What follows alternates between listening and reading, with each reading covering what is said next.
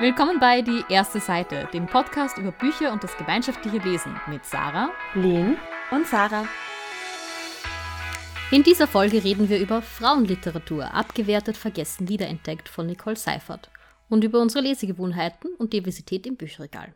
Da wir heute über ein Sachbuch sprechen, kümmern wir uns nicht um Spoiler. Wir reden außerdem ausnahmsweise zuerst über das Buch. Wer diesen Teil überspringen will und nur die Themendiskussion hören möchte, findet in den Show Notes die entsprechende Zeitmarke. Ja, dann beginnen wir, wenn wir über das Buch reden, dort, wo wir immer beginnen, nämlich beim ersten Satz und der ersten Seite. Lehn? Der erste Satz vom Buch Frauenliteratur lautet, den Begriff Frauenliteratur mag eigentlich niemand. So ein guter erster Satz. Ja, schon. Er, er beschreibt doch das Buch eigentlich ganz gut, ähm, weil da auf dem Cover ist das Frauen bei Frauenliteratur nämlich auch durchgestrichen und das erklärt sie dann auch am Anfang vom Buch nochmal, warum das eigentlich so ist auf dem Rest der ersten Seite führt sie das dann auch einfach näher aus, was denn eigentlich mit Frauenliteratur oder Frauenromanen gemeint ist bis jetzt und warum das eigentlich vielleicht ein fehlgeleiteter Begriff ist. Ja, und die Frage, die wir uns in jeder Folge stellen, ist, wem würden wir das Buch empfehlen? Und ich glaube, ich würde das Buch so fast allen empfehlen, die sich mit Feminismus und oder Diskriminierungsmechanismen und struktureller Ungleichheit mit Frauen in der Literaturgeschichte beschäftigen möchten. Also all diese Themen kommen in diesem Buch vor. Den einzigen Personen, die ich es vielleicht nicht empfehlen würde, sind Personen, die da schon sehr, sehr gut eingelesen sind, weil es eher ein, ein Einstieg in das Thema ist. Und wenn man schon sehr, sehr viel über Frauen in der Literaturgeschichte weiß, kann sein, dass vieles davon redundant ist für einen aber ansonsten würde ich das Buch eigentlich allen empfehlen. Ich würde es vielleicht auch nicht Leuten empfehlen. Das ist lustig, über das denke ich normalerweise bei anderen Büchern nicht nach, aber ich würde es niemandem empfehlen, der nicht viel liest. Also Personen, die irgendwie ihre drei Bücher im Jahr lesen, da muss das nicht unbedingt eins davon sein, weil es, glaube ich, besonders Leserinnen und Leser anspricht, die irgendwie viel lesen, die so ein bisschen darauf schauen, was sind die Neuerscheinungen, was kommt so auf den Markt. Und jemand, der da nicht hineinfällt, jemand, der halt irgendwie, ja, wie gesagt, gerade im Urlaub einen Krimi liest oder sowas oder ähm, eine Strandlektüre, ich weiß nicht, ob die Person, außer natürlich ist es eine Person, wie du sagst, die sich sehr mit Feminismus, Marginalisierungsmechanismen oder sowas beschäftigt, weiß nicht, ob die Person das dann braucht. Ich habe das für mich auch so aufgeschrieben, dass ich es empfehlen würde, FeministInnen oder Leuten, die es gerne werden möchten, also halt die auch gerade erst am Anfang von dem stehen. Jeden, der irgendwie an Literatur interessiert ist. Aber, und das ist jetzt ein bisschen noch nischig, ich würde es vor allem auch Leuten empfehlen, die in der Buchbranche arbeiten. Man wird halt schnell betriebsblind und die Autorin ist selbst auch Verlagsbuchhändlerin, wenn ich das jetzt noch richtig im Kopf habe, und äh, Literaturwissenschaftlerin und die zeigt ja schon auch einen Spiegel vor, wo man auch innerhalb der Buchbranche ansetzen kann, um Dinge zu ändern. Und deswegen würde ich das auch empfehlen, die dort arbeiten. Wobei ich Buchbranche hier weit fassen würde, also nicht nur Leuten, die im Verlag arbeiten, auch Leuten, die in Buchhandlungen arbeiten, die, aber auch die sozusagen von der rezeptiven Seite, also Bloggerinnen, RezensentInnen, bis hin zu Literaturvermittlerinnen wie Lehrpersonen, würde ich dieses Buch sehr ans Herz legen. Ja, oder auch wenn man einen Podcast über Bücher macht. Genau. Genau, und ich meine, wir werden jetzt über das Buch sprechen. Wie Sarah schon angekündigt hat, machen jetzt Spoiler in dem Sinne nicht so viel aus, weil es eben ein Sachbuch ist. Falls man trotzdem ganz unvoreingenommen in das Buch starten möchte, dann vielleicht äh, jetzt auf Pause drücken und ein anderes Mal zurückkommen, und zwar, wenn du das Buch dann gelesen hast. Aber ja, jetzt sind wir eigentlich mittendrin in unserer Meinung zum Buch und daher Frage Nummer eins an euch, mit welchen Erwartungen seid ihr denn eigentlich in das Buch rangegangen? Weil wir haben das für unseren Bücherclub, den Büchermontag gelesen, über den haben wir ja schon in einer Folge berichtet. Mit was für einem Buch habt ihr eigentlich gerechnet? Ich finde es ganz lustig. Ich habe, ich verstehe unter der, oder habe bis dahin unter dem Begriff Frauenliteratur eher verstanden Literatur für Frauen. Also ich habe eher damit gerechnet, dass es um ich sage jetzt so Chicklit und äh, Romance-Novels und solche Dinge geht, also den Teil des Buchmarkts, der sich eigentlich explizit an Frauen richtet und dadurch auch immer ein bisschen abgewertet wird. Ja, das ist so die, die, die Schundecke. Ne? mir war nicht bewusst, dass Frauenliteratur auch im Buchmarkt jetzt sozusagen unter der, der hohen Literatur so als Begriff verwendet wird, immer noch. Da, war, da fand ich es allerdings sehr hilfreich, dass dieses, über dieses Buch da gleich sozusagen eine Erwartungshaltung aufbaut, worum es in diesem Buch gehen wird. Und danach war mir dann schon klar, okay, gut, also außerdem habe ich mir das Inhaltsverzeichnis angeschaut, war mir dann klar, dass das nicht das Thema dieses Buchs sein wird. Ich finde es ganz spannend, dass du das gesagt hast, dass du vorher geglaubt hast, Frauenliteratur bezeichnet Unterhaltungsliteratur, Bücher für Frauen, Chiclet, weil ja in dem Buch dann auch rauskommt, ja, Bücher, Frauenliteratur, Literatur von Frauen ist hauptsächlich Literatur für Frauen, weil es die Männer nicht kaufen. also du hattest in dem schon schon, dem sind schon irgendwie recht. Ich habe schon auch erwartet, dass es eben um Bücher von Frauen geht. Auch weil, und ich weiß nicht, ob wir das schon mal erwähnt haben im Podcast, ich habe lange als Buchhändlerin gearbeitet und wir haben da es gibt halt diese Ecke, wo Leute vielleicht sagen, ja, okay, das sind so die Frauenliteraturecke, die Frauenbücher. Und das war immer sehr, die Kollegin, die das betreut hat, war da auch sehr strikt, dass wir nicht Frauenbücher sagen, sondern das ist die Unterhaltungsliteratur. Weil es gibt eben auch in dem, unter Anführungsstrichen, normalen Literaturregal auch Frauen. Und deswegen ist das nicht die Frauenliteratur, sondern die Unterhaltungsliteratur ich weiß gar nicht, ich glaube, ich habe mir nicht viel Gedanken gemacht. Das war so, wir lesen das für den Bücherclub, also lese ich das halt. Ich weiß nicht, mit was ich gerechnet habe. Ich bin aber von dieser nicht vorhandenen Erwartungshaltung sehr positiv überrascht worden, dass es ja sehr feministisch und sehr konkret war und auch, wie soll ich sagen, ich habe immer das Gefühl, wenn man so als Feministin durchs Leben geht, dass man sich so einen Werkzeugkasten anlegen muss an passenden Argumenten, die man in der richtigen Situation anwenden kann. Und das Buch hat mir da jetzt nochmal so ein paar Werkzeuge besorgt. Also einer meiner Lieblingssätze ist, und das weiß ich nicht, ob der direkt, also das ist jetzt paraphrasiert, um es nochmal ganz klar zu sagen, Frauen haben immer schon geschrieben und Frauen haben immer schon gut geschrieben und sie sind nur immer schon verachtet, nicht wahrgenommen und vergessen worden. Und das ist auch was, was ich vorher gemeint habe bei der Empfehlungssession, dass man das generell als jemand, der sich mit solchen Themen, Marginalisierung und so weiter auseinandersetzt, gemeint habe, weil das ist ein Satz, den man sehr leicht anwenden kann. Also zum Beispiel, ich habe vor kurzem für eine Lehrerzeitschrift wieder den Text kontrolliert, ob da gendergerechte Sprache verwendet worden ist und da haben die Autorinnen von Alchemisten gesprochen. Und ich habe kurz überlegt, ob es denn in Ordnung ist, das auf AlchemistInnen, also auf eine gegenderte Art und Weise auszubessern, weil ich mir unsicher war, ob es damals denn überhaupt Alchemistinnen gegeben hat. Und dann ist mir dieser Satz eingefallen und ich habe mir gedacht, ja, es hat die Wahrscheinlichkeit, dass es gar keine Alchemistinnen gab, ist viel niedriger, als es dass es die sehr wohl gab und sie einfach nur vergessen und nicht rezipiert worden sind und einfach in der Geschichtsschreibung nicht mehr vorkommen. Ich habe mir, glaube ich, auch ein bisschen erwartet, dass es. Ich, ich lese nicht so viele Sachbücher normalerweise. Und ich habe mir, glaube ich, ein bisschen erwartet, dass es ein bisschen komplizierter zum Lesen, zum Verstehen wäre, aber es war wirklich, ich wollte jetzt sagen verständnisvoll, aber verständnisvoll ist das falsche Wort. Leicht verständlich. Leicht verständlich, danke. Man fliegt durch dieses Buch quasi durch. Also, das ist wirklich nichts, womit man sich lange beschäftigt, aber man bekommt so viel raus. Ich würde allerdings sagen, man kann sich schon länger damit beschäftigen. Also ich habe ja mein Buch zur Fotografin quasi gegeben. Das liegt jetzt gerade nicht bei mir.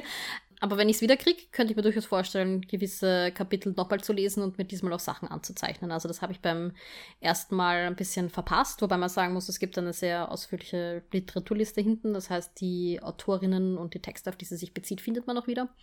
Aber ebenso diese sehr plakativen Aussagen, die Argumente, die sie bringt, das wäre schon was, wo ich nochmal du gerne durchgehen würde und mir das nochmal sozusagen anschauen würde. Ich glaube, Frauenliteratur ist auch so ein Buch, das sich echt dafür eignet, beim Lesen gleich mit zu unterstreichen und reinzuschreiben und es dann seiner besten Freundin gleich weiter zu verborgen. ja. Aber dann sind wir vielleicht eh schon mitten im Thema. Was hat euch denn am Buch gut gefallen oder was hat mit euch besonders resoniert? Ich fand eben ganz spannend, dass es nicht um Genre-Literatur geht, sondern dass es wirklich um, ich sage jetzt mal, PreisträgerInnen-Literatur geht, also um, um hohe Literatur, um die sozusagen wertvolle Literatur und dass die nicht nur über die Jahrhunderte verdrängt und vergessen wurde, sondern also von Frauen verdrängt und vergessen wurde. Ihr wisst, was ich meine. Also dass quasi die Literatur, die von Frauen geschrieben worden ist, verdrängt und vergessen worden ist. Genau, ja.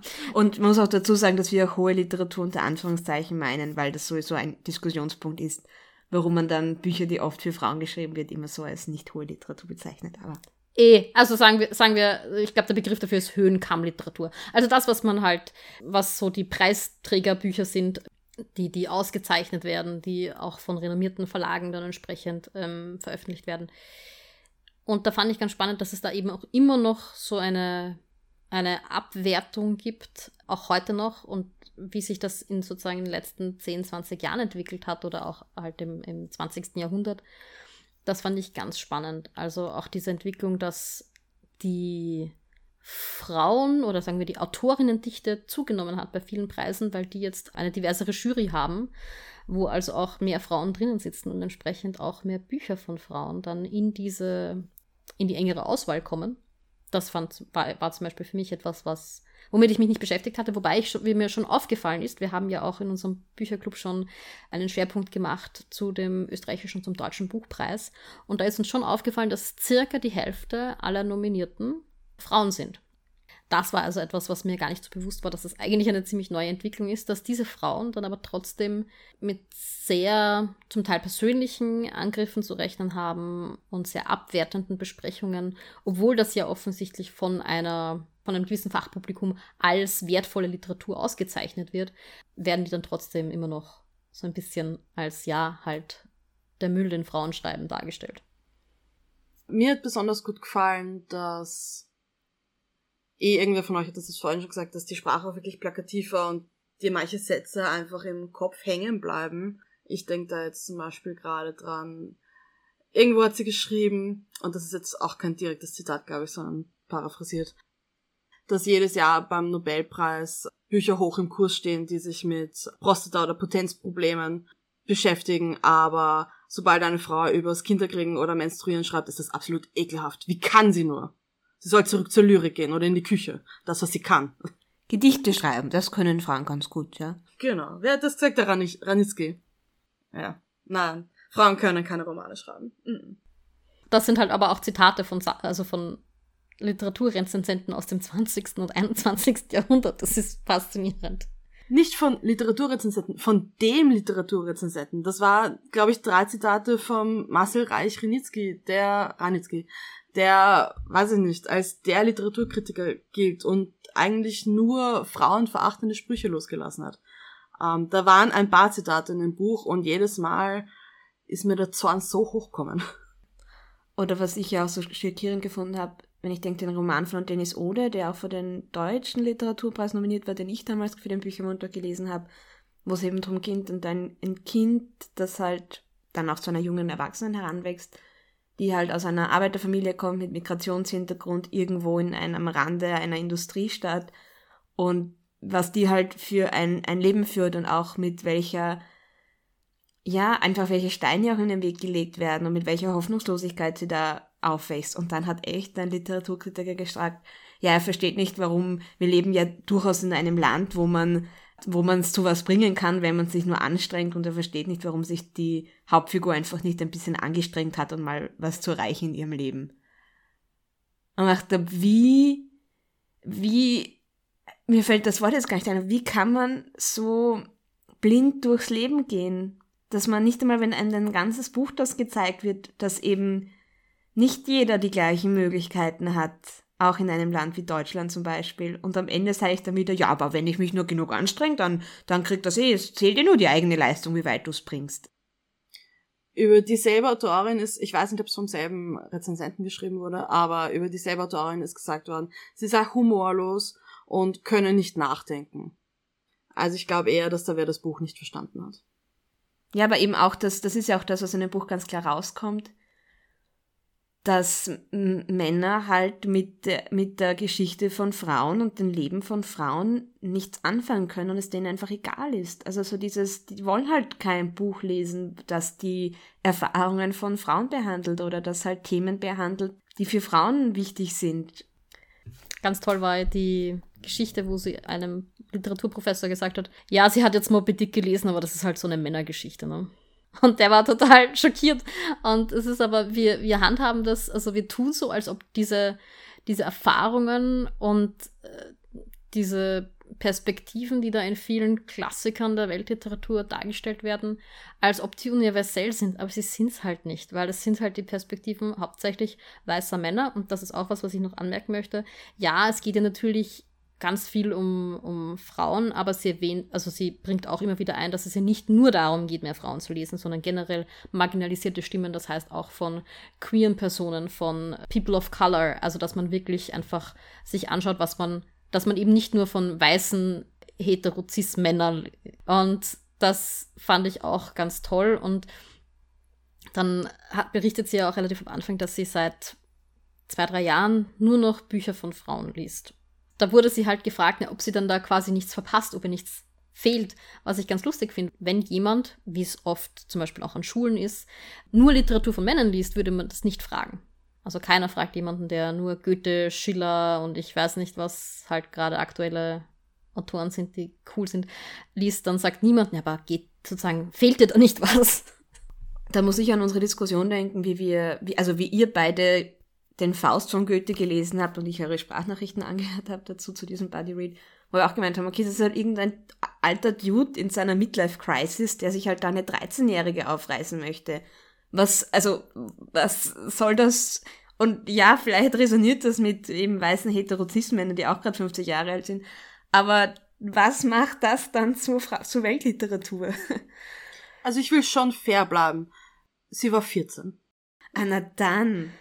Und ich glaube, was dann halt auch immer wieder passiert, ist, dass Frauen, die halt sozialisiert wurden in einer Welt, wo wir Literatur von Männern rezipieren, dann auch nicht, also sagen, ja, aber sie hat der Faust auch angesprochen. Ja, weil wir halt darauf trainiert wurden, als Frauen müssen wir halt auch die Literatur von Männern verstehen. Umgekehrt aber nicht. Na, das Problem ist, der Faust spricht schon an, aber halt nicht die Geschichte von Faust, sondern die Geschichte von Gretchen. Vielleicht. Aber ich glaube eben, dass, dass, dass es genug Literaturwissenschaftlerinnen und, und Lehrerinnen und ich weiß nicht was gibt, die halt sagen, nein, also Moby Dick ist super und ich weiß nicht, Faust und äh, was auch immer für halt Klassiker der Männerliteratur, weil wir so sozialisiert wurden. Weil wir Frauen in ja. einer männlichen Welt aufwachsen und wir müssen dies, also wir haben keine Wahl, wir werden so erzogen. Und ganz viele Frauen, die weltberühmte Bücher geschrieben haben, haben Männer in der Hauptrolle. Ich bin auch der festen Überzeugung, dass bestimmte Kinderbücher nie den Weltruhm erlangt hätten, den sie bekommen haben, wenn die Hauptfigur ein Mädchen gewesen wäre. Ja. Ja, und ich muss sagen, was mir halt auch so gut gefallen hat, ist, dass die Autorin auch sich sehr klar darum bemüht hat, diese typischen Gegenargumente, die dann immer kommen, wenn Leute das einem absprechen wollen. So dieses aus diesem, ja, heutzutage haben wir die Gleichberechtigung eh schon erreicht und das stimmt ja alles gar nicht und es schreiben halt weniger Frauenbücher. Und dass sie genau für diese Aussagen, mit denen man dann immer konfrontiert ist, halt ein passendes Gegenargument hat. Also wie gesagt, da habe ich jetzt echt schon ein paar auf meine Liste genommen und auch schon ein paar erst vor kurzem wieder eingesetzt. ich glaube, das ist echt die Stärke von dem Buch, dass es dir eben diese Argumentationshilfen ein bisschen gibt. Was ich auch gemerkt habe, wie ich das Buch gelesen habe, war, dass ich, weil sie ja durchaus auch Kritik am Kanon übt, ne? also gerade in der deutschsprachigen Literaturwelt, wo der Kanon immer noch super dominiert ist von Männern und Werken von männlichen Autoren. Und das hat für mich schon dieses Bewusstsein irgendwie geschaffen, es gibt kein Buch, das man gelesen haben muss. Ich kann mein Leben super führen, ohne Faust, jemals gelesen zu haben. Und das hat mich ein bisschen befreit auch, auch im Hinblick dann auf meinen Unterricht, dass ich sage, hey, ich muss Faust nicht lesen. Und vor allem, dass es auch okay ist zu sagen, nein, ich kann mit diesem Buch nichts anfangen. Da ist doch, wie gesagt, da ist, würde ich mir doch viel mehr wünschen, dass man ein Becky Chambers Buch mit den Schülerinnen liest, oder? Und so positive Zukunftshypothesen in den Unterricht bringt. Es war eben für mich auch sehr schön zu sehen, dass sie eben sagt, es haben immer schon Frauen geschrieben, sie sind nur vergessen worden. Und da teilweise auch oh, der Name entfällt mir jetzt aber ein Beispiel gebracht von einem Buch, das eine sehr ähnliche, also quasi zeitgleich mit Effi Priest erschienen ist und zur Zeit, also ähm, sozusagen zeitgenössisch sehr stark rezipiert wurde, aber einfach total in Vergessenheit geraten ist. Weil ja, klar, den Theodor von Dahne, den muss man hochhalten und loben und immer wieder neu auflegen. Ähm, und da gab es ja auch, glaube ich, zu Lebzeiten schon oder kurz nach seinem Tod schon eine Gesamtausgabe von seinem Werk und das passiert halt mit weiblichen Autorinnen nicht. Die kriegen keine Gesamtausgabe. Die, die kriegen keine äh, kritische Rezeption von ihrem Werk. Und dass das halt besonders im deutschsprachigen Raum noch viel stärker ist natürlich als im angloamerikanischen Bereich. Voll. Und wir sehen jetzt auch wieder, wie traurig es ist, dass wir Effi Priest alle kennen und ich jetzt aber das nochmal nachschlagen habe müssen, wie quasi das Pendant einer Autorin davon ist, und zwar aber das aus guter Familie von Gabriele Reuter. Danke. Genau, die auch damals, die quasi gleich aufgenommen worden ist und wo es dann aber darum geht, okay, was kommt jetzt in den Kanon und woran erinnern wir uns auch 100 Jahre später noch, ist das einfach komplett in Vergessenheit geraten, ja. Also sogar zur damaligen Zeit waren sich alle einig, dass das ein genauso gutes Buch ist wie das andere. Sie hat auch, zum Beispiel auch das Beispiel gebracht, das ich ganz gut fand, von, welche Bronte-Schwester war das? Emily Bronte, glaube ich die zuerst in seinem Pseudonym geschrieben hat. Und man da direkt in den Rezensionen erkennen kann, okay, wer hat das Buch gelesen, als sie geglaubt haben, das ist ein Mann, und wer hat das Buch gelesen, als sie geglaubt haben, dass es, als sie gewusst haben, das ist eine Frau, und wie unterschiedlich das aufgenommen wurde. Und auch ganz, es gibt ja da anscheinend auch Projekte, wo sie quasi auch aktuell mehr oder minder zählen, äh, wie viele Frauen werden rezensiert in äh, großen deutschsprachigen Zeitungen und wie viele Männer und wer rezensiert sie. Und da zeigt sich halt, dass Männer kaum Frauen rezensieren und Frauen aber ungefähr 50-50.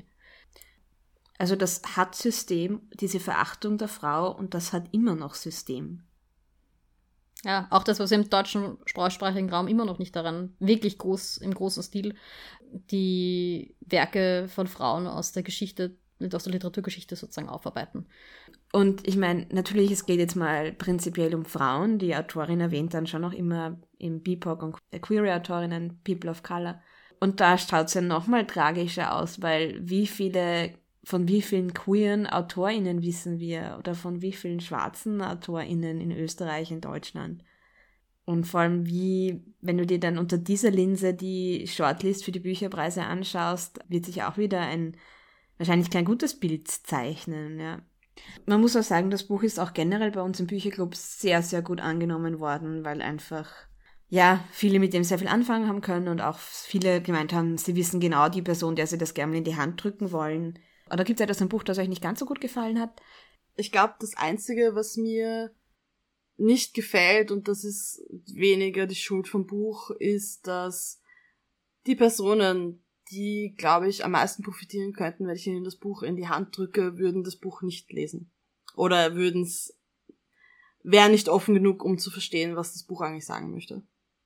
Und das ist was, was mir nicht gefällt, aber das ist nicht die Schuld vom Buch.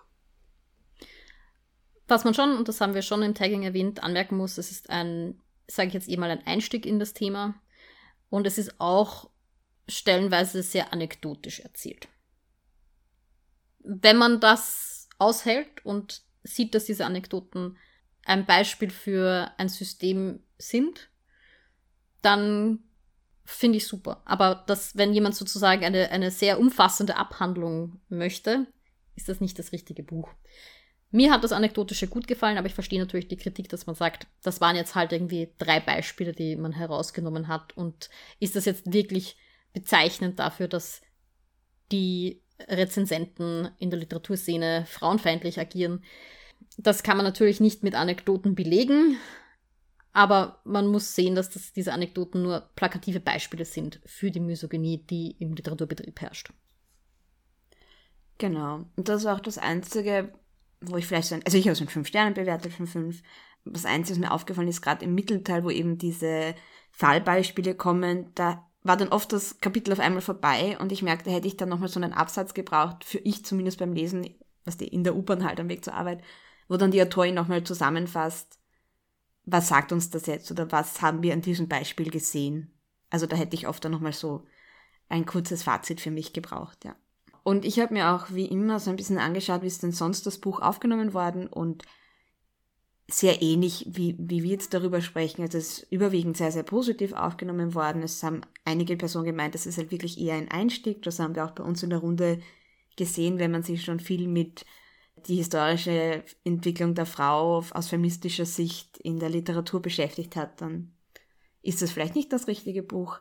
Und was ich auch ganz interessant fand, eben, dass genau dieser Punkt, dass Frauenliteratur ja auch oft als Begriff für Bücher, die quasi für Frauen geschrieben worden sind, eben eher so als Unterhaltungsliteratur gelten, dass das nicht so richtig thematisiert werden, dass ja auch diese Bücher immer so abgewertet werden und dass das ja auch sehr wohl, auch wenn das auch, auch unter Anführungszeichen, wenn das eine Liebesgeschichte ist, eine Romance Novel, dass das dann nicht per se ein Buch ist, das weniger wert ist als andere Bücher. Und da gibt's halt dann so ein paar Stimmen, dass sie sich halt auch gewünscht hätten oder erwartet hätten, dass das auch so ein bisschen drin vorkommt. Ja, das wäre gut gewesen, wenn das nochmal ein Kapitel irgendwie zusätzlich gewesen wäre, wo sie das auch nochmal bespricht. Was mir noch eingefallen ist, dass ich ganz spannend war, dass sie gesagt hat, dass es schwierig ist, hier sozusagen jemanden Schuldigen zu finden, unter Anführungszeichen, weil es sind nicht nur die Verlage und nicht nur die Buchhandlungen, sondern es ist, sind ja dann auch die Leserinnen und Leser. Also in dem, wie wir Bücher auswählen, entscheiden wir natürlich mit, wer ins nächste Verlagsprogramm kommt. Das heißt, nicht nur die Verlage, die Rezensenten und Rezensentinnen und die Buchhandlungen haben hier eine Verantwortung, sondern auch wir als Leserinnen und Leser können etwas bewirken, indem wir gezielt Bücher von marginalisierten Stimmen lesen. Also wenn wir mehr zu Büchern greifen, die von Frauen, von queeren Personen, von, von nicht weißen Personen lesen, dann wird der Verlag entsprechend, also den Wikt Verlag, dann wird der Markt sich entsprechend unseren Bedürfnissen anpassen. Hoffentlich. Es ist nicht immer so, das ist so ein bisschen ein Wunschdenken auch, dass der Markt dann das regelt. Ein gutes Beispiel ist die Kleiderbranche, die einfach vom Prinzip her an echten Frauenkörpern vorbeischneidet. Ähm, aber es ist zumindest ein richtiger Schritt, so ein Zeichen nach außen. Wir wollen ganz bewusst Bücher von diesen Personen, wir wollen diese Geschichten lesen. Solange die Leute alle zu H&M und Kleiderbauer und ich weiß nicht was einkaufen gehen, in Scharen, in, in, in Horden, also da gibt es ja auch sozusagen kein, das ist ja immer noch eine, eine Minorität, die Gruppe an Frauen, die sagt, hinein, da gehen wir nicht mehr einkaufen. Es ist auch ein bisschen eine privilegierte Position zu sagen, okay, nein, ich kaufe nichts mehr vom H&M, weil manche Leute können sich halt nur die Jeans vom H&M leisten und nicht die, eh. also 100 Euro Jeans von Levi's oder ha Hausnummer. Eh, genau. Also ich sage nicht, dass das sozusagen, ich sage, soll keine Kritik an diesen Personen sein, sondern es ist einfach, in Wirklichkeit gibt's noch immer keinen, keinen Push, der groß genug ist von den äh, KonsumentInnen in diese Richtung. Aber damit hat Sarah eigentlich auch eine perfekte Überleitung geschaffen, weil ähm, als wir eben dieses Buch gelesen haben, haben wir gesagt, also das möchten wir in unserem Podcast besprechen und wir wollen da auch das zum Anlass nehmen, unser eigenes Leseverhalten kritisch zu hinterfragen und zu sehen, wie schaut's denn da eigentlich bei uns aus? Ja, daher Frage an euch, lest ihr bewusst, also ganz bewusst Bücher von Frauen, von queeren Personen, von schwarzen Personen, von People of Color? Ich habe mir jetzt im Vorhinein mein äh, Goodreads kurz angeschaut, äh, um zu schauen, was ich dieses Jahr gelesen habe. Und ich bin nicht sehr divers. Ich habe dieses Jahr noch kein Buch von einem Mann gelesen. Marlene, aber geht dir dann was nicht ab? Ich meine, diese männliche Perspektive, ein ganzes Jahr ohne dem, also ein ganzes Jahr ohne Prostata und Midlife Crisis, lehn. Ich habe jetzt gerade den Entschluss gefasst, dass ich das das ganze Jahr noch durchziehen möchte. Weil da muss man auch dazu sagen, Nein, das ist dann kein Sexismus gegenüber Männern, weil, wie die Autorin ganz gut geschrieben hat, Machtverhältnisse lassen sich nicht umkehren. Das ist der Unterschied zwischen nach oben treten und nach unten treten. Genau. Ich muss sagen, dass ich tatsächlich bei meiner privaten Lektüre lange Zeit nicht so darüber reflektiert habe, wen ich lese, was ich lese. Was ich schon viel früher gemacht habe, war, wir haben ja von jeher unser Mission Statement für unseren Buch Bücherclub ist ja, dass wir äh, nur Literatur von Frauen lesen. Und was ich da schon immer wieder versuche, ist, dass ich auch Perspektiven von nicht weißen Frauen versuche einzubringen. Also, dass wir schauen, dass auf unserer Liste auch mal eben deutschsprachige Frauen mit Migrationshintergrund landen, dass wir den einen Krimi gelesen haben, der von einer schwarzen deutschsprachigen Frau geschrieben wurde. Also da habe ich schon früher drauf geschaut, weil ich mir gedacht habe, okay, wir lesen halt dann nur weiße Frauen oder viel von weißen Frauen, dass man da sozusagen ein bisschen diversifiziert. Es ist jetzt mein drittes Jahr, dass ich einen Bücherlog in einem in einer Google-Tabelle führe, wo ich dann auch statistische Auswertungen bekomme und halt auch angebe, ist das die Autorin oder ein Autor eine eben Frau, Mann, Binary, sind das Personen, die nicht weiß sind, aus welchem Land kommen diese Personen? Und aus auch, aber auch so Sachen wie welches Genre lese ich, welche Form lese ich, also lese ich eher Prosa, lese ich Lyrik, lese ich was auch immer. Und allein dieses Dokument zu führen, hat schon irgendwie die Auswirkung, dass ich mir denke, hey, ich würde schon gerne ein bisschen auch noch die Dinge für die Lücken fühlen, die ich bis jetzt, die sich da aufzeigen. Also, weil das ist ja das eine. Man muss einmal überhaupt schauen, was man liest, bevor man äh, draufkommt, wo man vielleicht Schwächen hat. Auf manche Dinge kommt man gar nicht drauf. Also zum Beispiel eben, dass ich quasi nie Lyrik lese, obwohl mich das tatsächlich interessieren würde. Aber das kommt einfach nicht, das hüpft nicht von selbst in mein Bücherregal oder auf meinen, äh, in meinen mein E-Reader hinein. Und das finde ich ganz spannend, also wenn man da so ein bisschen sich statistisch anschaut, was man liest, dass das von, für mich von selbst irgendwie dieses Verlangen gekommen ist. Hey, ich würde eigentlich gern diverser lesen. Jetzt nicht nur in Bezug auf die Autorinnen und Autoren, vor allem in dem Bezug, aber auch ähm, eben in die Breite zu lesen, was es der Literaturmarkt so anbietet. Ja, ich merke eben auch, wenn es darum geht, um so ein Gruppenlesen zu gestalten, egal ob das ein Buddy Read oder ein Büchermontag ist, dass man da auch einfach mal nochmal bewusster nachdenkt, was für ein Buch wählt man aus. Äh, ich muss zugeben, für unseren Podcast haben wir es noch nie explizit besprochen. Ich meine, wir greifen halt oft auf Bücher von Autorinnen auch zurück, weil wir die einfach für den Büchermontag lesen, aber dass wir uns jetzt bewusst vornehmen, zum Beispiel Pride steht an, es wäre eigentlich jetzt ein guter Zeitpunkt, um äh, ein Buch von, von einer Person, die queer ist, zu lesen, über ein queeres Thema. Das haben wir jetzt noch nicht so explizit betrieben und ich glaube, das könnten wir uns auch einfach vornehmen. Wobei man sagen muss, dass wir zufällig, weil wir vorgenommen haben wir es uns nicht, aber wir haben tatsächlich schon ein Buch ähm, mit queeren Themen von einer queeren Person gelesen. Ja, voll, ich habe eine kleine Statistik gemacht, die kann ich ja jeder nachher sagen, ja. Genau, aber das ist halt auch das, was bei Frauenliteratur rauskommt es ist auch wichtig, sich bewusst dafür zu entscheiden, weil, so, weil das System halt an sich so weiß dominant ist und männlich dominierend ist, dass man, wenn man quasi ohne drauf zu schauen, wer das Buch geschrieben hat, nach Büchern greift, man automatisch bei mehr Männern landet. Und was mir noch wichtig ist, wir wollen jetzt bei niemandem irgendwie ein schlechtes Gewissen erzeugen und sagen, ihr seid schlechtere Leserinnen oder Leser, weil ihr nicht mehr Frauen oder mehr marginalisierte Stimmen einbringt. Wir wollen nur, ja, das Nachdenken darüber anregen, ob es vielleicht nicht auch mal cool wäre, über diesen Teller ranzuschauen. Denn für mich ist Literatur schon etwas, wo ich zum Teil natürlich so ein bisschen Comfort Reading betreibe. Also wenn ich gestresst bin, dann greife ich zu einer Romance Novel. Das ist vermutlich von einer weißen Cis-Frau geschrieben. Nicht alle, aber sagen wir Großteil, den ich lese. Und das ist so das, was ich irgendwie verschlinge, wenn ich, wenn ich keine Kopf für was anderes habe.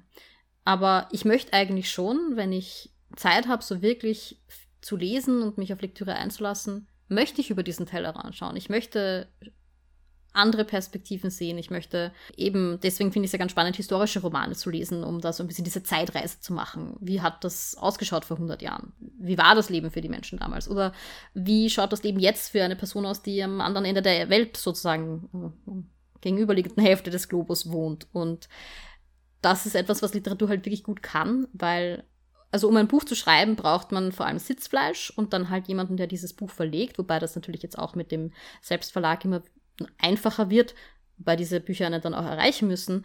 Aber es ist sozusagen viel weniger Aufwand, als zum Beispiel einen Film zu drehen. Das heißt, durch Literatur habe ich die Möglichkeit, andere Perspektiven viel einfacher einzunehmen. Das ist sozusagen Personen, die eine sehr zu einer sehr marginalisierten Gruppe gehören, haben, haben einen einfachen Zugang zu Literatur oder Literatur zu produzieren als irgendwas anderes. Und zu dem kann ich dann auch Zugang finden. Und das will ich also das ist etwas, was ich gern möchte. Aber ja, wenn ich nicht drüber nachdenke, wie ich vorher gesagt habe, dann werden es weiße Cis-Frauen, die Romance Novels schreiben. Ja, ich habe dann auch dem Vorschlag der Autorin bin ich gefolgt und habe heute am Vormittag in meinem Regal alle Bücher von Cis-Männern umgedreht.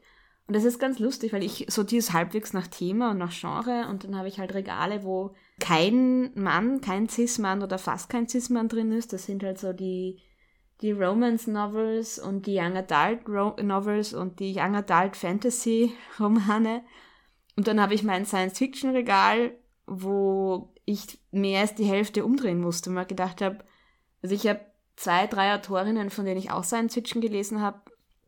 Und da werde ich jetzt, glaube ich, echt bewusst mal nach dem Ausschau halten, dass ich sage, da will ich jetzt einfach mal bewusst auch von Frauen Science Fiction lesen. Oder wie gesagt, ich liebe ihr Becky Chambers, die einfach als queere Frau queere, geile Science Fiction schreibt und ich verschlinge sie so sehr, weil natürlich, ich bin eine Frau und natürlich will ich eigentlich auch mehr weibliche Perspektiven lesen. Ich habe Sarahs Beispiel folgend auch gleich mein Bücherregal umgedreht. Wo ich mir total schwer tue, ist bei, aber das wusste ich schon von meinem, von meinem Statistik führen, bei meinen Mangas, ist bei, also viele Mangaka schreiben unter Pseudonymen und da ist es echt schwer herauszufinden, ob das Männer oder Frauen sind. Also da konnte ich das, also ich weiß es von einer Person ähm, und von allen anderen war es so ein, äh, das habe ich einfach mal so unangetastet gelassen. Und wie gesagt, es ist nicht nur so, dass ich in dem Moment nicht weiß, ob das jetzt eine, ein männlicher oder ein weiblicher Name ist, sondern ich habe das teilweise auch schon recherchiert für gewisse, für meine Statistik und ich, es ist nicht leicht herauszufinden. Lustigerweise mein, mein Pädagogikregal steht gleich neben, also es teilt sich den Space mit dem Physikregal und die Pädagogik-Ecke ist, äh, da ist relativ wenig umgedreht, also da ist, würde ich sagen, doch relativ ausgeglichen, ob das Männer oder Frauen schreiben. Das Physikregal, da gibt es von meinen doch relativ vielen Physikbüchern genau drei, die von oder zumindest mit einer Frau geschrieben wurden. Ich habe kein einziges. Ich, ne, tatsächlich. Also es, es gibt, gibt welche und ich war total überrascht. Also ich habe schon welche, aber die stehen in einem anderen Regal und nicht in meinem Wohnzimmer. Es ist sehr männlich dominiert. Und dann lustig, ich habe eine eigene Ecke für ausgeborgte Bücher und dort sind fast alle Bücher von, zumindest auch von Frauen. Und ich glaube, das liegt daran, dass ich dafür noch ganz viele Comics stehen habe, die wir mal als Schwerpunkt im Büchermontag gelesen haben. Und da war halt auch die Vorgabe, dass zumindest eine Person, die dann an diesem Comic beteiligt war, die eine Frau ist. Das heißt, da habe ich, da habe ich doch einiges, was von Frauen ist und lustigerweise auch in meiner Lyrik-Ecke. Also ich habe so ein bisschen eine ganz kleine, ich möchte mich irgendwann mit Lyrik beschäftigen Ecke. Und da stehen auch ein paar Frauen drinnen. Ich habe es wie immer noch nicht geschafft, mein Bücherregal bereits umzudrehen, aber ich werde das noch machen. Ich habe es mir allerdings ein bisschen mal angeschaut und drüber geschaut. Und ich habe relativ viele Jugendbücher noch aus meiner Kindheit. Da sind fast alle von Frauen geschrieben, was ich jetzt gesehen habe. Bei meinen englischen Büchern ist es, glaube ich, 50-50, aber das werden wir dann sehen, wenn ich es tatsächlich umgedreht habe. Äh, was mich erschrocken hat, war, dass in meiner Fantasy-Abteilung fast nur Männer stehen. Damit habe ich, ich hätte damit rechnen können, weil ich weiß, wer in diesem Regal steht. Aber ich habe nicht damit gerechnet und dann hat es mich erschrocken und ich werde daran arbeiten, das zu ändern. Also ein paar Sachen sind eh auch auf meinem E-Reader. Äh, das heißt, das ist da jetzt im Bücherregal nicht sichtbar, aber das macht den Prozentsatz auch nicht viel besser. Ein bisschen schon, aber nicht viel. Aber ich werde das auf jeden Fall auch machen mit dem Umdrehen und auch ein Foto machen und das können sich dann alle in unseren Instagram Stories anschauen. Was ich ganz spannend finde, was im Buch vorkam, was mir jetzt beim Buchregal durchschauen nämlich auch aufgefallen ist, dass sie schreibt, dass, und das war mir schon bewusst, dass viele Autorinnen zum Beispiel ihren ersten, also entweder unter einem männlichen Pseudonym schreiben oder zum Beispiel die Vornamen abkürzen, weil, wie wir auch schon aus anderen Büchern wissen, das Männliche ist der Stand. Also, wie sagt man, wir gehen immer vom männlichen Standard aus. Das heißt, wenn wir die, wenn wir da sich A.J. Russell lesen, gehe ich zumindest davon aus, dass das ein Mann ist. Oder ja, und das ist also gezielt ein Mittel, dass Autorinnen versuchen, am Markt besser anzukommen und das ist mir auch bei meinem Bücherregal aufgefallen, wo ich dann wirklich, also noch dazu bei E.G. Russell, das ist total absurd, weil das ist eine, das ist ein Romance-Novel, also natürlich ist das von einer Frau geschrieben worden. Weil das halt Frauenliteratur ist. Weil das natürlich Frauenliteratur ist, ja. Sarkasmus, gell, liebe ZuhörerInnen. Aber auch zum Beispiel das Buch, das ich mir von Sarah ausgeborgt habe, von T. Kingfisher. Das habe ich jetzt schnell nachgeschaut. T. Kingfisher ist natürlich ein Pseudonym von einer Frau. Schreibt übrigens Fantasy, so oder auch Victoria Schwab, wenn sie quasi Fantasy für Erwachsene schreibt, ist sie plötzlich die V.E. Schwab. Oder, was nicht, ihr habt das letztes Jahr, glaube ich, gelesen als Body Read, die N.K. Jamison. Und dann gibt's natürlich auch Autorinnen, die tatsächlich unter männlichen Pseudonymen schreiben. Also wo auch der Vorname nicht verschleiert ist, sondern die heißen dann halt James, James Tiptree, glaube ich. War das, oder habe ich empfohlen bekommen von einem Freund, als ich nach Science-Fiction-Autorinnen gefragt habe. James Tiptree ist halt das Pseudonym einer weiblichen Autorin, ja. Ich habe ja auch eine Stricherliste geführt über die Bücher, die wir in unserem Podcast bis jetzt besprochen haben und erwähnt haben. Seid ihr gespannt auf die Auswertung? Nein, Sarah, du hast keine Stricherliste geführt. Du hast eine Statistik erstellt. Ja, eine, indem ich eine Stricherliste gemacht habe. Also ich habe jetzt keine, äh, keine Diagramme zeichnen lassen. Ich muss dazu sagen, also die folgende Zählung ist Stand 16. Juni 2022. Wobei bei den gezählten Büchern, also bei den erwähnten Büchern noch mehrfach Zählungen enthalten sind. Und zwar haben wir bis jetzt zwölf Bücher von Frauen, eins von einer non-binären Person und eins von einem Mann besprochen. Was war das Buch von einem Mann? Stuart Turton. Die Seven and a Half Deaths of Evelyn Hardcastle. Ah ja. Wobei, da weiß ich, habe ich kein Foto. Kann immer noch sein, dass das eine Frau hinter einem männlichen Pseudonym ist, aber. Also wir haben 45 Bücher von Frauen erwähnt und 23 von Männern. Also wir haben, vor den Erwähnungen tauchen die Männer mehr auf, aber man merkt einfach ganz stark unseren Büchermontag, also dass wir einfach einmal im Monat ein Buch von einer Frau, von einer Autorin lesen und das merkt man halt auch dann bei den Büchern, die wir erwähnen und an die wir denken, wenn wir über andere Bücher sprechen. Für die folgende Auswertung habe ich dann nur mal die besprochenen angeschaut und zwar haben wir immerhin drei Bücher besprochen, von denen wir wissen, dass die AutorInnen der LGBTQ-Community angehören. Und dann habe ich auch noch mit einer BIPOC-Linse draufgeschaut. Und wir haben so ein Buch von einer ähm, Person, die Latinx zugehörig ist, äh, gelesen. Ein Buch von einem Asian American Author und zwei von schwarzen Autorinnen. Also wie gesagt, man merkt da schon ein bisschen, dass wir halt immer mal wieder auch bewusst Bücher auswählen. Jetzt vielleicht nicht direkt, wenn es darum geht, welche Podcast-Folge machen wir, aber wir greifen da halt insbesondere auf Bücher zurück, die wir eben in Buddy Reads lesen, die wir eben im Bücherclub lesen. Und das sind eben auch genau die Orte, wo wir ein bisschen bewusster drauf schauen, welche Bücher wir auswählen. Und vielleicht zum Schluss, vielleicht, das ist vielleicht auch der Punkt, wo man so ein paar Tipps sammeln kann, wie man denn vielleicht zu einem etwas diverseren Bücherregal kommt. Wie ich schon ein bisschen angedeutet habe, ich finde gerade, wenn man sich für einen Bücherclub oder einen Buddy Read ein Buch aussucht, dann wäre das genau der Zeitpunkt, wo man ein bisschen bewusster drüber nachdenken kann, vor allem, wo man auch mal so ein bisschen aus seiner Komfortzone rauskommen kann und sagt, ich lese mal ein Buch von einer Person, die halt so gar nicht meine Lebensrealität widerspiegelt und wo ich mich auf was ganz anderes mal einlasse. Und das fällt vielleicht ein bisschen leichter, wenn ich das nicht alleine mache. Und ich merke auch, es, also jeder von uns hat ja so seine Quellen. Wie kommen wir überhaupt zu unseren Büchern, die wir lesen möchten? Und für mich ist ganz viel davon auch Instagram. Und ich habe dann einfach angefangen, Seiten zu folgen, die sich eben darauf fokussieren, Bücher von, zum Beispiel von queeren Autorinnen zu präsentieren oder Bücher von schwarzen Autorinnen. Zum Beispiel das Pinke Sofa, die schauen sich queere Literatur aus Deutschland insbesondere an. Und dann wird automatisch der Horizont ein bisschen größer, welche Bücher es denn noch gäbe, die man vielleicht, wenn man zum Buchgeschäft gibt, nicht gleich zu sehen bekommt. Und auch ein wichtiger Tipp finde ich, also das habe ich auch aus dem, der Lektüre zur Frauenliteratur gelernt, man soll sich nicht davon, wie soll ich sagen, man soll sich nicht gedrungen fühlen, Klassiker zu lesen, weil das, was als Klassiker gilt, meistens eben von weißen Cis-Männern geschrieben und dann auch als Klassiker bezeichnet wird. Also auch einfach den Mut haben, den Goethe einfach ungelesen aus dem Regal auszusortieren.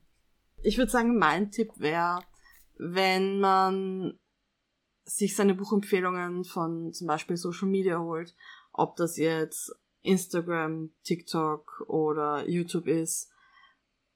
Ja, was du gesagt hast, dass spezielle Plattformen gibt, die speziell dann Queer oder BIPOC Bücher empfehlen. Das ist super. Aber ich würde auch sagen, folgt einfach Content Creators, die BIPOC sind, die queer sind, die Frauen sind, die Latinx sind. Weil die haben einen ganz anderen Blick drauf als jetzt, egal wie cool und nett und sonst ein, ein weißer Booktuber so, äh, zum Beispiel ist, der kann immer noch tolle Empfehlungen haben, das sage ich gar nicht. Aber der wird mit einem ganz anderen Blick auf diese Bücher draufschauen, als jetzt eine schwarze Person zum Beispiel. Und ich würde auch sagen, man muss sich gar nicht so weit aus seiner eigenen Komfortzone rausbewegen. Ich lese gerne Romance Novels. Es gibt Romance Novels, die von Asian American, von schwarzen Frauen, von, ich weiß nicht, queeren Personen natürlich eben auch geschrieben werden, also von marginalisierten Gruppen, die diese Themen zum Teil auch in ihren Romance Novels dann eben aufgreifen, weil sie natürlich Bücher schreiben, in denen ihre Realität wiedergespiegelt wird. Wenn ich gerne Genre-Literatur lese, kann ich also einfach mal in diesem Genre schauen, wenn es jetzt Krimis oder Thriller oder irgend sowas sind, dann schaue ich einfach, ob ich Krimis und Thriller finde, die von Frauen, queeren, sonst irgendwie diversen AutorInnen geschrieben wurden und die wird es auch geben. Also ich muss jetzt nicht gleich sozusagen aus meinem, aus meiner bequemen Box irgendwie ausbrechen und sagen, ich muss jetzt weiß nicht, Preisträgerinnen des deutschen Buchpreises lesen, wenn das nicht das ist, was ich normalerweise lese. Ich meine, schadet wahrscheinlich auch nicht. Aber ich kann sozusagen einfach meine, meine Komfortzone einfach ein bisschen ausweiten und mit dieser Linse draufschauen. Und ich glaube, allein dadurch, dass man bewusster darauf achtet, wer hat dieses Buch geschrieben, wird man automatisch in die Ecke, sozusagen auf die Leute stoßen, die man sucht. Einfach nur, indem man sich bewusst macht, okay, ist das jetzt wieder ein weißer Mann, den ich hier lese. Und in diesem Sinne verabschieden wir uns für heute, freuen uns auf das nächste Mal und sagen Tschüss. Ciao. Und Baba. Das war die erste Seite, der Podcast über das gemeinschaftliche Lesen. Die nächste Folge kommt am 1. des nächsten Monats. Bis dorthin folgt uns auf Instagram oder Twitter unter die-erste-seite oder schreibt uns doch eine E-Mail an ersteseite.podcast@gmail.com. Bis zum nächsten Mal.